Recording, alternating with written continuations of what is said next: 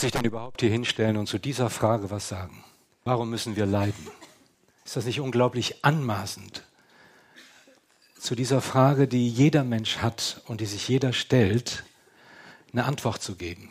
Und dann in so einem Ambiente, so bequeme Kirchensessel, das hat es ja noch überhaupt nicht gegeben. Man liegt zurück, es fehlt nur noch der, der Drink, der, das Popcorn die, und ja, das ist ein nettes Event.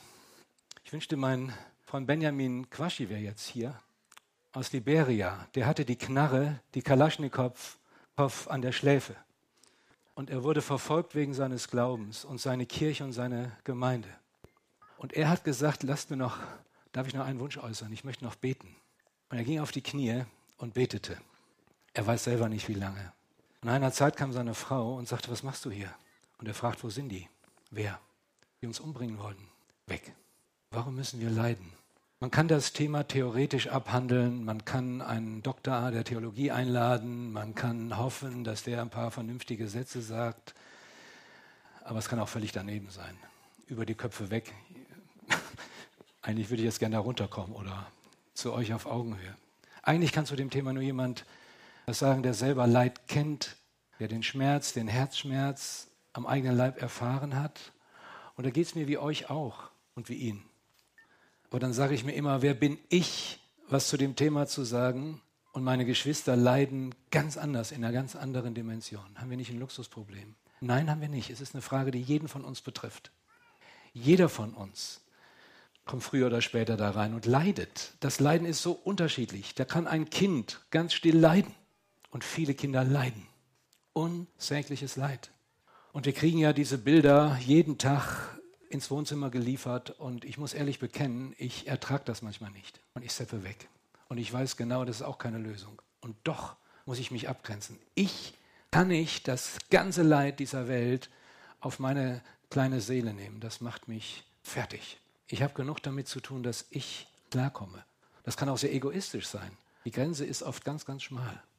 Also wenn ich heute Morgen was dazu sage, dann versuche ich es nicht einfach volltönend eine Antwort zu geben, so ist das deshalb. Und ihr geht nach Hause und wisst Bescheid, aha, darum müssen Menschen leiden. Ich möchte versuchen, mich einigen Antworten zu nähern mit euch und möchte das äh, versuchen in drei Gedanken, es muss ein bisschen systematisch sein, äh, zu tun. Aber das Thema ist unmöglich mit einer Predigt abgehandelt. Also es gibt nicht eine schnelle Antwort, warum müssen wir leiden, weil jeder leidet anders. Beim Nachdenken in der Vorbereitung auf diese Frage ist der erste Punkt, warum müssen wir leiden, einige Antworten. Wir leiden, weil wir selbst verantwortlich sind für Leiden. Es gibt Leiden, da sind wir selbst schuld dran. Da ist jemand, der raucht sich die Lunge aus dem Leib und tot und da ist die Mutter einer Freundin von uns, die stirbt an Lungenkrebs und hat nie geraucht. Da fährt einer ein Kind im Suff tot und leidet wie ein Hund. Und ein Vater sieht sein kleines spielendes Kind in der Einfahrt nicht und fährt mit seinem SUV zurück und tötet seine eigene Tochter. Ein unsägliches Leiden. Der macht sich sein ganzes Leben Vorwürfe. Warum müssen wir leiden? Warum habe ich nicht besser aufgepasst? Aber ich bin sehr vorsichtig mit Schuldzuweisungen. Aber es gibt es. Viele leiden oder oft leiden wir, weil wir selber schuld sind und es verursachen. Und dann Gott ins Spiel zu bringen, ist unfair. Aber es gibt auch das andere. Wir leiden, weil andere uns Leid zufügen. Und das ist schon viel, viel heftiger. Und das kennt jeder von euch. Dass uns Leute enttäuscht haben, das ist ja nur harmlos. Es gibt keinen hier, der nicht enttäuscht ist. Aber es gibt eine Intensivierung von Enttäuschungen. Es gibt Verletzungen. Und es gibt Verletzungen, die nicht nur einmal passiert sind, die man irgendwie wie so ein Pudel, der aus dem Wasser kommt, abschüttelt. Es gibt Verletzungen, die über Jahre tiefe, tiefe Wunden schlagen, die nie mehr heilen. Und auch da gibt es keine einfache Antwort. Kinder werden missbraucht. Frauen werden geschlagen und vergewaltigt. Jugendliche werden brutal gemobbt. Und als vor einigen Jahren gerade der erste Suizid, der erste Selbstmord von einem 15-Jährigen bekannt wurde, weil er im Netz gemobbt wurde, da ging so ein Aufschrei drum. Das ist ja unglaublich was man mit diesen blöden Smartphones anrichten kann. Mobbing, ein stilles Leiden. Die Eltern ahnen oft gar nicht, was ihre Kinder mitmachen. Und ich will das jetzt nicht ausführen, diese Bilder von IS, dieser Wahnsinnsterrorgruppe, die Menschen vor laufender Kamera köpfen, die Frauen systematisch vergewaltigen, die Terror, ein Terrorregime aufbauen und das alles im Namen Gottes. Das ist ja Wahnsinn. Also Leiden, Warum müssen wir leiden? Weil andere uns Leiden zufügen. Es gibt noch eine dritte Kategorie. Warum müssen wir leiden? Da sind wir weder selbst dran beteiligt, noch andere sind daran beteiligt, sondern das sind Schicksalsschläge, die uns treffen. In diesem Jahr wurde einer unserer Studenten, ein sehr toller junger Mann von 25, Daniel, in Attendorn vom Blitz getroffen und war tot. Das war ein Schock. Er ging mit seinem Freund und Bruder über eine Wiese und sie hatten ein Gespräch und sie wollten sich aussprechen. Und die Polizei sagte, dass sie hatten keine Chance, das Gewitter kam so schnell. Es gibt in München eine, äh, eine Forschungsstelle, die scannt alle Gewitter, die runterkommen. Und sie sagen, das war eines der schwersten Blitze, die, die gekommen sind. Mit 300.000 Ampere, man kann sich das kaum vorstellen, der war sofort tot. Aber die Frage ist natürlich, warum lässt Gott sowas zu? Der Mann hat geglaubt. Er hat diese Lieder, die wir eben gesungen haben, geliebt und mitgesungen. Ich liebe dich und du sorgst für mich. Und du hieß mir über das Wasser und alles so schön und lieblich, lass mich an Wohl und alles das. Und dann kommt brutal, buchstäblich, wie ein Blitz aus heiterem Himmel, wird er da verschmort. Und sein Freund, als der aufwacht aus dem Albtraum, kann er gerade noch sein Handy rausholen und einen Notruf abdrücken. Und es war alles zu spät. Wir leiden, da ist keiner dran schuld. Freunde von uns haben innerhalb von drei Jahren zwei Kinder verloren. Den Jungen durch einen Unfall und die Tochter, weil sie Leukämie hatte. Was sage ich denen denn, meinen Freunden? Was sage ich denn der Mutter von Daniel? Warum müssen wir leiden? Jo. Dumm gelaufen? Das ist ja zynisch. Ja, Gott macht alles gut. Ja, toll. Du hast gut reden. Und das ist doch so bei dem Thema. Solange wir in der Komfortzone sind, kann man da gut drüber reden. Aber wenn es uns selber betrifft, wenn es weh tut, dann lassen uns die Fragen nicht mehr los. Warum müssen wir leiden? Und übrigens, das ist keine Frage, die nur Christen stellen. Natürlich nicht. Alle Menschen fragen sich, warum müssen wir leiden? Wir werden geboren, wir haben Sehnsüchte, Lust auf gutes Leben. Und warum Leid? Das passt da überhaupt nicht rein. Ich könnte jetzt stundenlang weiterfahren, aber ich will euch nicht ermüdigen, ermüden. Frühen Morgen. Nee, so früh ist ja auch nicht mehr. Es gibt kein Leben ohne Leiden. Und wir müssen die Frage irgendwie beantworten und wir müssen damit umgehen lernen. Und zwar gut. Ich habe mal eine Antwort formuliert, zunächst vorläufig. Warum müssen wir leiden? Und die Antwort ist, weil wir nicht mehr im Paradies und noch nicht im Himmel sind. Deshalb müssen wir leiden. Das ist eine grundlegende Antwort. Warum gibt es überhaupt so viel Leiden auf dieser Welt, so ein unterschiedliches Leiden? Weil wir nicht mehr im Paradies sind und weil wir noch nicht im Himmel sind. Paradies und Himmel sind Sehnsuchtsworte und Sehnsuchtsorte, die jeder Mensch kennt in allen Kulturen. Und dann buchen Leute eine Reise nach Thailand ins Paradies. Und dann kommt ein Tsunami, eine Hammer-Monsterwelle und tötet 230.000 Menschen. Und eine Zeitung titelte, die Hölle im Paradies. Ja, es gibt nicht das Paradies. Selbst im Paradies bei den Malediven ist kein Paradies. Auch hier ist kein Paradies. East of Eden, Paradise Lost. Wir haben das Paradies verloren. Es gab aber das Paradies. Die Bibel sagt uns ja. Gott hat ursprünglich alles wunderbar geschaffen. Und es gab das Paradies. Aber jetzt sind wir nicht mehr drin. Warum? Was ist passiert? Alle Menschen haben Sehnsucht nach Paradies. Ihr habt alle eure Bilder, eure Sehnsuchtsbilder im Kopf. Der eine die Klischees, Strand, Türkis, klares Wasser, Palmen. Die anderen was anderes, paradiesisch. Sehe da meine Freunde mit so einem Hammer durch die Gegend brettern, paradiesisch Hammer. Andere einen wunderschönen Abend mit Freunden, drei Stunden essen und trinken, sich unterhalten, wunderbar. Ja, wir haben eine Sehnsucht danach. Die Religionen geben unterschiedliche Antworten auf die Frage, warum müssen wir leiden? Der Buddhismus zum Beispiel, der sagt, alles Leiden entsteht aus der Diskrepanz von Begehren und Nicht-Erfüllen. Also, wenn ich was unbedingt haben will und das nicht kriege, macht das was mit mir. Ist enttäuscht. Und der Buddhismus, im Buddhismus wird die Antwort gegeben, wenn man das Begehren abtöten könnte, dann müsste auch das Leiden überwunden werden können. Buddhismus ist schwer in, auch im Oberbergischen, das Europäische Zentrum der Buddhisten in Waldbröl. Ich finde es äh, eine Antwort, die mich nicht befriedigen würde. Weil es geht nicht ums Abtöten. Es geht nicht, wie der Buddha da sitzt in jedem chinesischen Restaurant, äh, im Lotus sitzt mit so einer Wampe. Äh, nicht alle Buddhisten sind so. Und ich sage das auch überhaupt nicht despektierlich. Und er meditiert sich über das Leid der Welt hinweg. Wir können das Leid verdrängen, aber es ist ja trotzdem da. Die Bibel gibt eine andere Antwort. Und sie spricht davon, dass Gott ursprünglich alles wunderbar geschaffen hat, weil Gott gut ist, weil Gott etwas möchte, was Ausdruck seiner Liebe, seiner Göttlichkeit ist, seiner Schönheit. Und die Bibel sagt auf den ersten Seiten, nachdem Gott die Welt und alles geschaffen hatte, es war sehr gut, sehr schön. So ist Gott. Er ist der Einzige, der wirklich durch und durch gut ist. Umso schwerwiegender ist ja die Frage, warum lässt Gott denn das Böse zu? Wie hat denn dann das Böse Platz in diesem Paradies? Ich finde das toll, Gott sagt den Menschen, als er den Menschen dann geschaffen hat, hier, das habe ich alles für euch gemacht, ist jetzt alles für euch. Ihr könnt essen, trinken, ihr könnt das genießen, ihr könnt es bebauen, bewahren. Nur es gibt eine Sache, die ist tabu für euch. Es gibt eine Grenze, die dürft ihr nicht überschreiten. Diesen Baum, der Erkenntnis des Guten und des Bösen, den, von dem dürft ihr nicht essen. Und dann war da das Böse. Woher kommt es? Ich weiß es nicht. Die Schlange war da, das Böse in Form der Schlange, die Verführerin. Sollte Gott gesagt haben. Der Zweifel wurde gesät, das Misstrauen wurde gesät. Wir kennen die Geschichte von Adam und Eva. Sie sahen, der Baum war eine Lust anzuschauen. Es war toll. Und verbotene Früchte sind am attraktivsten. Komisch, ja? Warum genieße ich nicht das, was ich habe? Warum will ich immer das, was ich eigentlich nicht soll? Und da war ein Vertrauensbruch. Als dann Eva nahm und Adam gab, merkten plötzlich beide, es ist was passiert. Es ist nichts mehr so wie früher.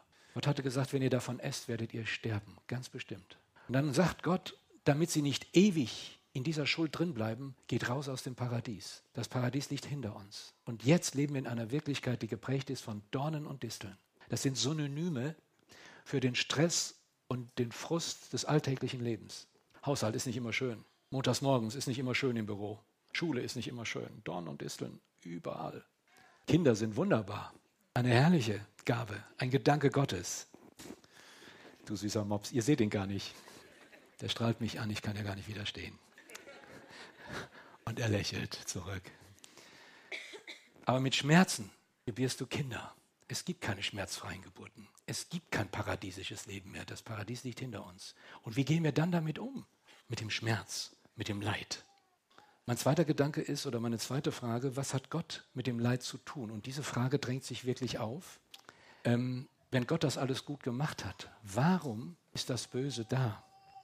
Und ich zitiere mal den bekannten griechischen Philosophen Epikur aus dem dritten Jahrhundert vor Christus. Er hat für die Neuzeit oder für die westliche Welt am präzisesten diese Frage formuliert. Er sagt, entweder will Gott die Übel beseitigen und er kann es nicht, dann ist Gott schwach, was auf ihn nicht zutrifft. Oder Gott kann es und will es nicht, dann ist Gott missgünstig, also ein Böser, wenn jemand was kann und es nicht will, was ihm fremd ist. Oder er will es nicht und er kann es nicht. Dann ist Gott schwach und missgünstig zugleich.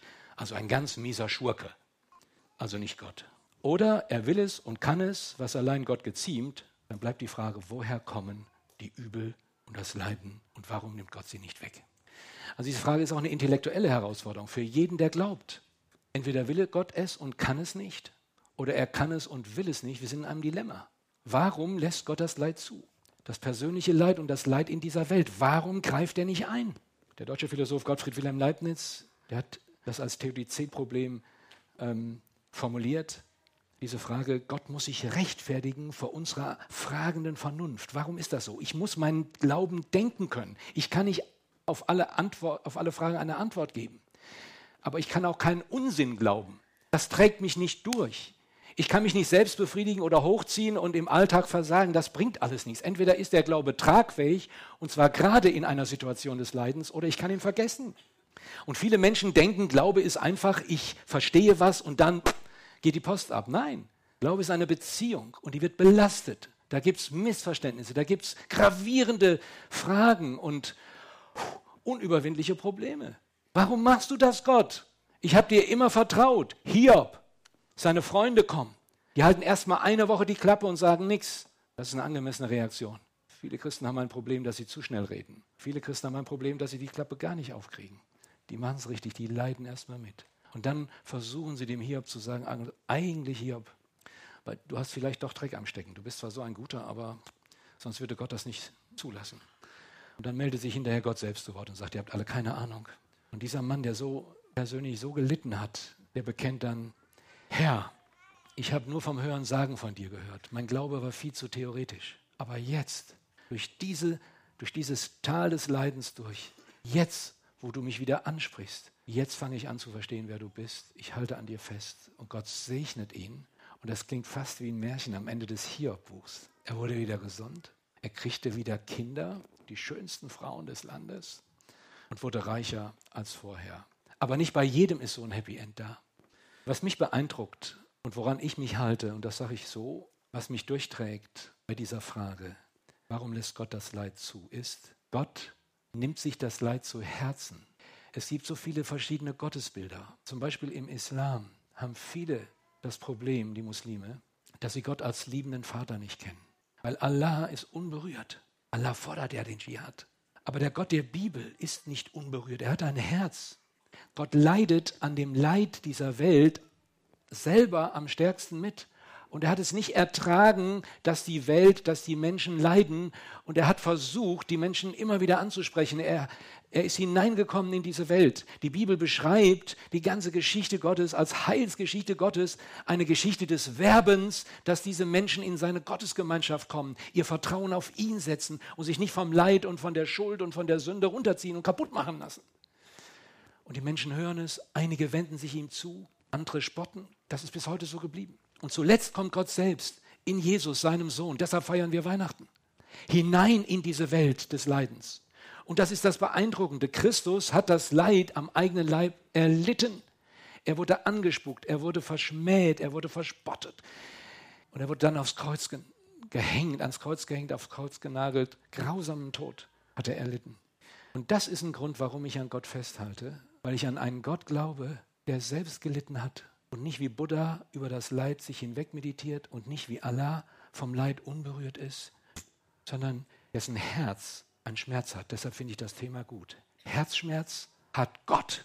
Es jammert ihn und deshalb kommt er und deshalb leidet er und deshalb geht er ans Kreuz. Die schrecklichste, das schrecklichste Leiden, das es überhaupt gibt, hat er selbst erlitten. Ich lese aus Jesaja 53 eine beeindruckende Beschreibung. In Wahrheit hat er die Krankheiten auf sich genommen, die für uns bestimmt waren und die Schmerzen erlitten, die wir verdient hatten. Wir meinten, Gott habe ihn gestraft und geschlagen, doch wegen unserer Schuld wurde er gequält und wegen unseres Ungehorsams geschlagen. Die Strafe für unsere Schuld traf ihn und wir sind gerettet. Er wurde verwundet und wir sind heil geworden. Ich kann mein Leben nur einem Gott anvertrauen, der das Leid kennt, der selber Herzschmerz hat und nur wer liebt, hat Schmerzen. Lieben ohne Schmerzen geht nicht. Die große Enttäuschung beim Lieben ist, ich verletze den anderen, ich enttäusche ihn und er mich. Und wer dann nicht diese Kraft der Vergebung kennt, diese Kraft der Liebe, die überwindet, der wird nicht leben können. Also, warum müssen wir leiden und warum lässt Gott das Leid zu? Er hat es letztlich nicht zugelassen, dass Menschen ewig leiden. Er will es nicht, er kann es nicht, er bringt es nicht übers Herz. Und er ist selbst gekommen in Jesus.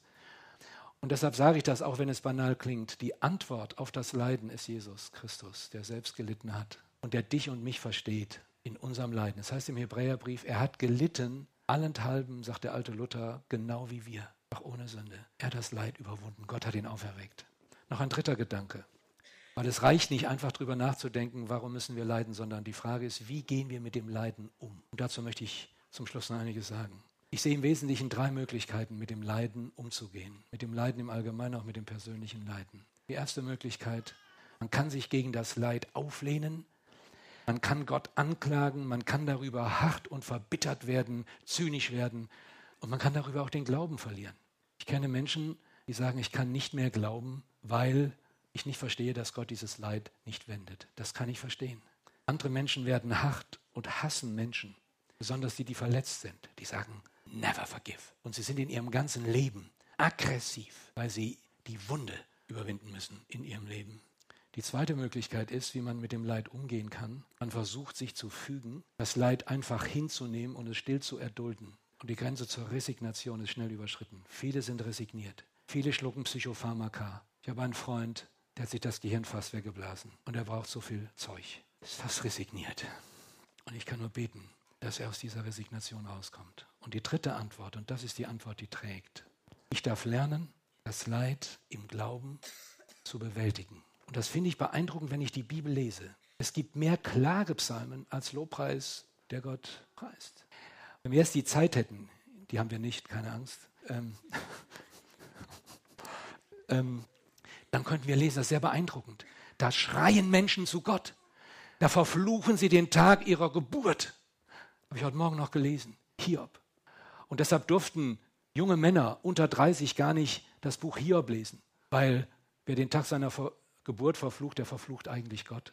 Aber da wird geklagt, da wird Gott das Leid geklagt. Da wird auch gefragt, warum lässt du das zu? Da wird gekämpft, da wird geschrien, da wird geweint.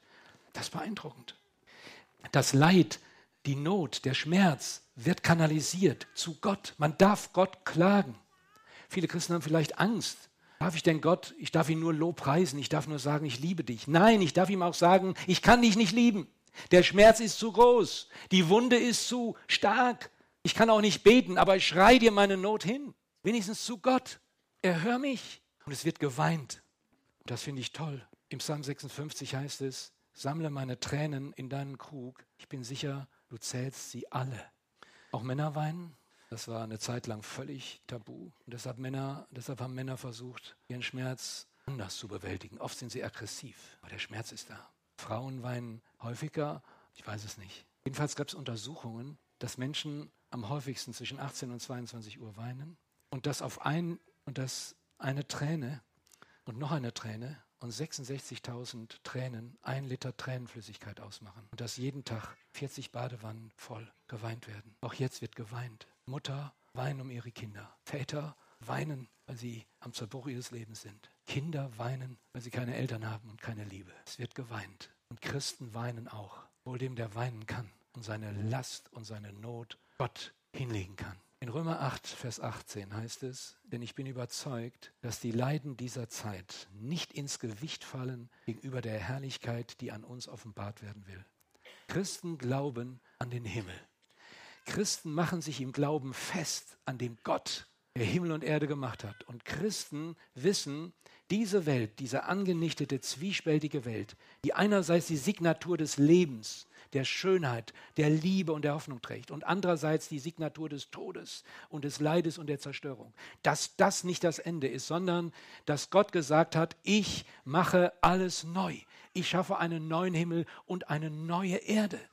Und wer den Himmel kennt, der kann auf dieser Erde des Leides leben.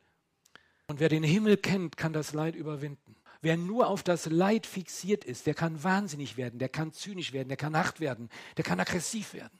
Er hat keine Hoffnung. Aber wer lernt, das Leid anzuschauen, den Schmerz des Leides zu ertragen und zu Gott zu bringen, und wer diese Hoffnung hat, dass Jesus Christus, der das Leid auf sich genommen hat, auferstanden ist und lebt, den Himmel geöffnet hat und gesagt hat, ich nehme euch zu, mir, er kann leben. Ich lese zum Schluss eine wunderbare Perspektive. Gott öffnet die Tür im Himmel. Offenbarung 21, im letzten Buch der Bibel, die letzte Perspektive. Und die hat Millionen Christen einen starken Trost gegeben, in dieser Welt des Leidens zu leben. Und ich sah einen neuen Himmel und eine neue Erde. Denn der erste Himmel und die erste Erde sind vergangen. Diese Welt vergeht. Und ich sah die heilige Stadt, das neue Jerusalem, von Gott aus dem Himmel herabkommen, bereitet wie eine geschmückte Braut für ihren Mann. Und ich hörte eine starke Stimme vom Thron her, die sprach, siehe da, Gott wohnt bei den Menschen. Er wird bei ihnen wohnen und sie werden sein Volk sein und er selbst, Gott, mit ihnen wird ihr Gott sein. Und jetzt kommt's. Und Gott wird abwischen alle Tränen von ihren Augen. Und der Tod wird nicht mehr sein. Noch Leid, noch Geschrei, noch Schmerz wird mehr sein, denn das Erste ist vergangen. Und der auf dem Thron saß, sprach, siehe, ich mache alles neu. Ich weiß nicht, wie du dir den Himmel vorstellst. Wir werden alle als Verwundete, als Angeschlagene, als Vernarbte in den Himmel kommen, die ihre Hoffnung auf Jesus Christus setzen. Und das finde ich beeindruckend, dass Gott selbst sich erhebt von seinem Thron und mich empfangen wird und mir die Tränen abwischen wird und sagen, jetzt bist du am Ziel. Ist das denn nicht die typische Vertröstung aufs Jenseits? Nein. Es ist der Trost aus der unsichtbaren Wirklichkeit, denn Christus ist ja da. Er ist ja jetzt hier. Er hat gesagt, ich bin auferstanden. Ich bin die Auferstehung und das Leben. Er hat den Tod, er hat das Leid, er hat den Schmerz selbst getragen und überwunden. Und das ist die einzige Grundlage, warum ich leben möchte und kann. Mit dieser Perspektive. Und das wünsche ich euch. Er hat gesagt, wer zu mir kommt, den werde ich nicht hinausstoßen. Und deshalb wage ich die Einladung, ohne euch zu kennen und was ihr erlebt und erlitten habt, zu diesem Jesus zu kommen im Gebet. Wir werden nachher die Möglichkeit geben, dass ihr eure Leid, euer Leid, euren Schmerz einem Menschen des Vertrauens anvertrauen könnt und gemeinsam mit ihm dieses Leid, diesen Schmerz zu Jesus bringen könnt und diesem Jesus begegnen könnt, der das Leid getragen und den Tod überwunden hat. Und das trägt jetzt und für alle Ewigkeit. Und das ist eine Botschaft. Ich wünsche, dass viele sie kennen, dass das Leid nicht das letzte Wort ist, sondern das Leben dessen, der gesagt hat, ich bin die Auferstehung und das Leben.